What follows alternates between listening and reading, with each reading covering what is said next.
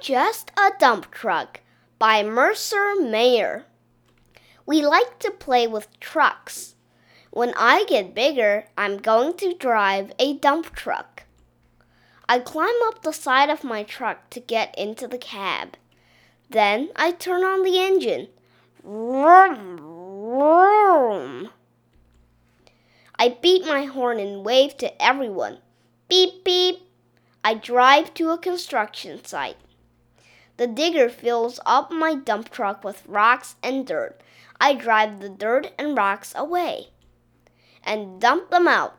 Whoosh, whoosh. The bulldozer rolls over the dirt and rocks. I drive to another place where the digger fills my bed with little rocks called gravel. I dump the gravel at a different construction site where a new building is being built. All day long, I drive my dump truck back and forth, carrying loads and dumping them. Whoosh, whoosh!